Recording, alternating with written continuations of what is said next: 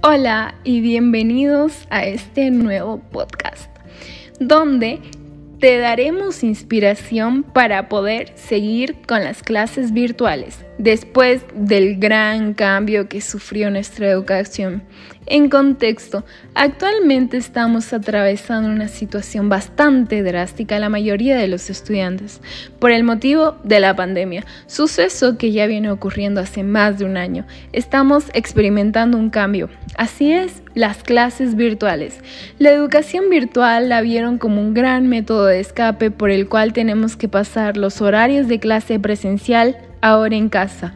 Lo vieron como un plan B, por así decirlo, pero no tomaron en cuenta cuán difícil iba a ser para los estudiantes adaptarse ya que esta nueva generación tuvo un rotundo cambio a partir de una enfermedad mundial y el tener que acoplarse a una nueva forma de vida sin poder salir, sin socializar, pasando clases virtuales, sin poder vivir una de las mejores etapas de su vida como normalmente lo hacían antes.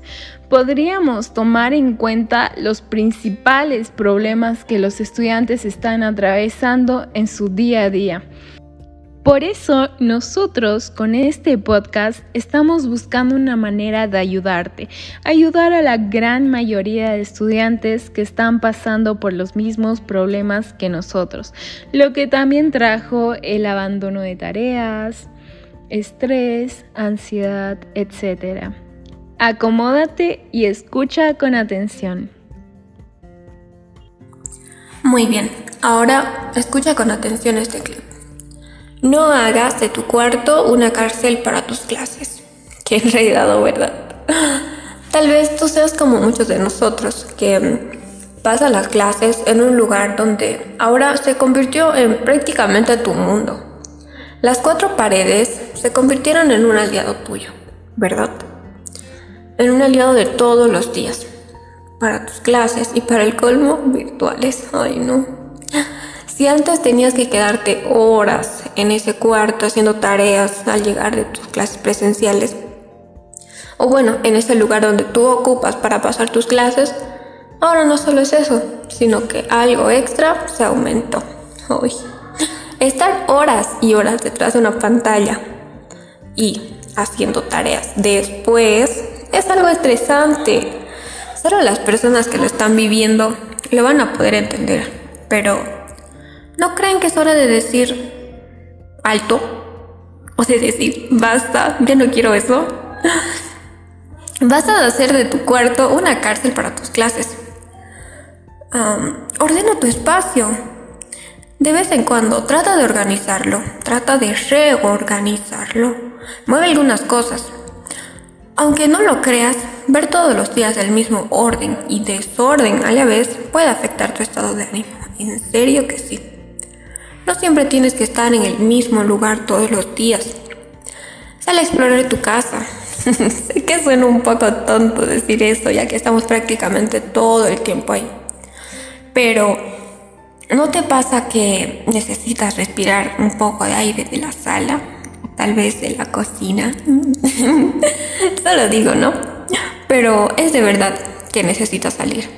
Aunque después tengas que sacrificar unas cuantas horas de sueño y así. Pero no digo que te amanezcas haciendo las tareas, sino que tengas un tiempo para ti mismo.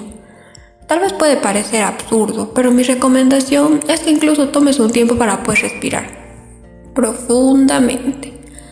Olvídate, olvídate de todo por un momento, para que cuando vuelvas a tu lugar de estudio te sientas más relajado y sin tanta presión, para poder continuar en tu cuarto, pero que ya no sea una cárcel para tus clases. No seas de los que odian la disciplina, sino de los que anhelan los resultados que proporciona. Una persona autodisciplinada con su cuerpo, mente, alma y es muy feliz. Sin un cuerpo saludable y fuerte, es muy difícil lograr una vida feliz. Uno de los beneficios de ser una persona disciplinada es poder decir no a lo que nos suma. Hay maneras poderosas de tener disciplina. disciplina es un hábito que solo las personas tenaces pueden lograr.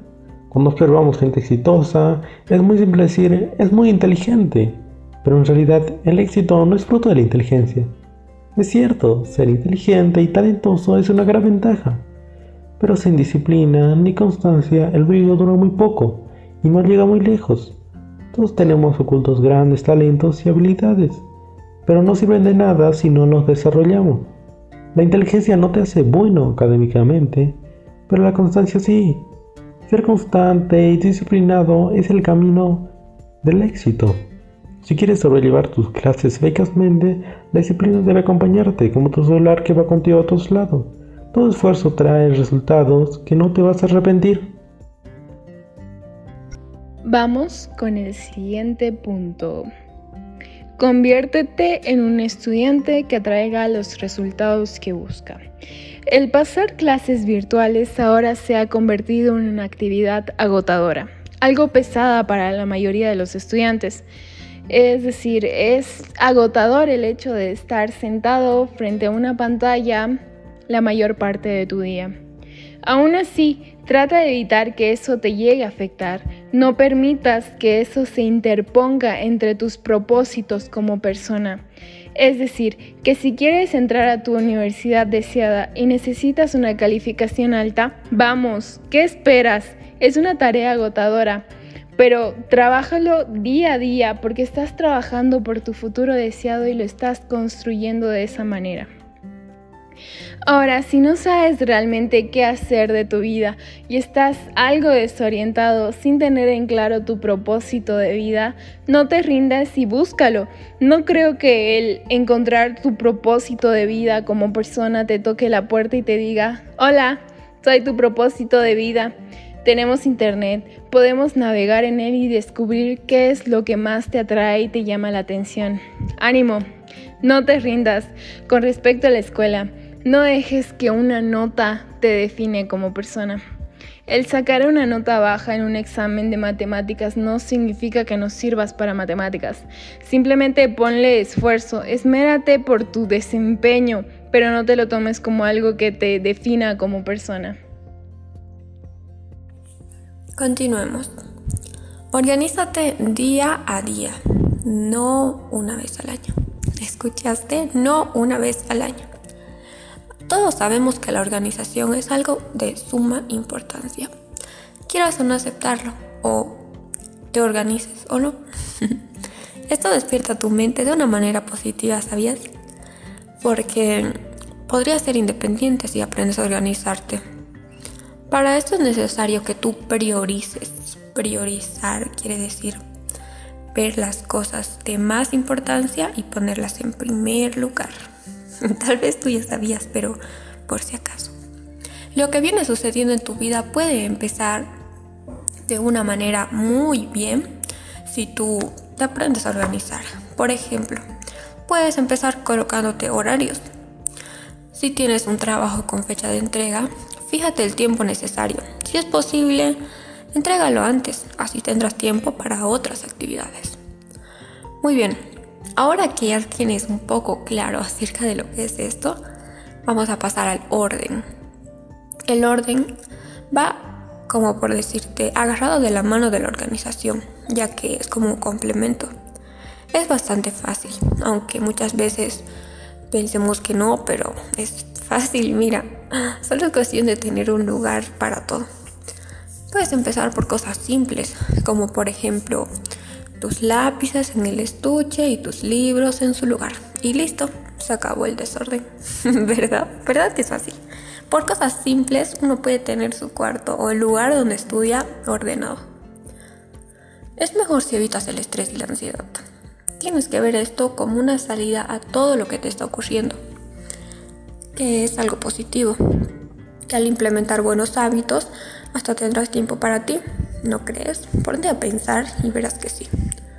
Y puedes tomar nota de todos estos tips bastante útiles que en lo personal a mí me sirvieron mucho. Bueno, aplicándolos correctamente, obviamente que te van a servir, ¿verdad?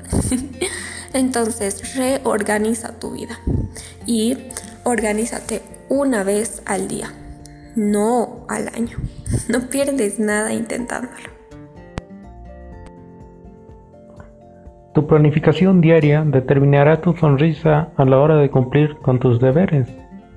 Planificar las actividades en el día tiene que ser un hábito, por el simple hecho de que planificar los horarios de clase, horarios de estudio, horarios de realizar tareas, trabajos prácticos, etc., también planifica la hora en la que el día puedas hacer lo que te guste, como jugar videojuegos, hacer lo que siempre quisiste hacer pero no pudiste por dicha falta de tiempo. También es una manera de reducir el estrés, ya que si planificas a qué hora, cuándo y, qué tanta tarea o trabajos, incluso exámenes tienes, puedes ir haciéndolos o estudiando de poco a poco, hasta el día de su presentación. Incluso puedes elegir un día en el que puedas realizar todas tus tareas y así tienes los días siguientes libres. Hay muchas maneras de planificar nuestro día lo más divertido es que puedes adecuarlo y realizarlo como te plazca. Evitar el estrés, ansiedad por algunas tareas que se te olvidó hacer o te queda poco tiempo para presentarlo.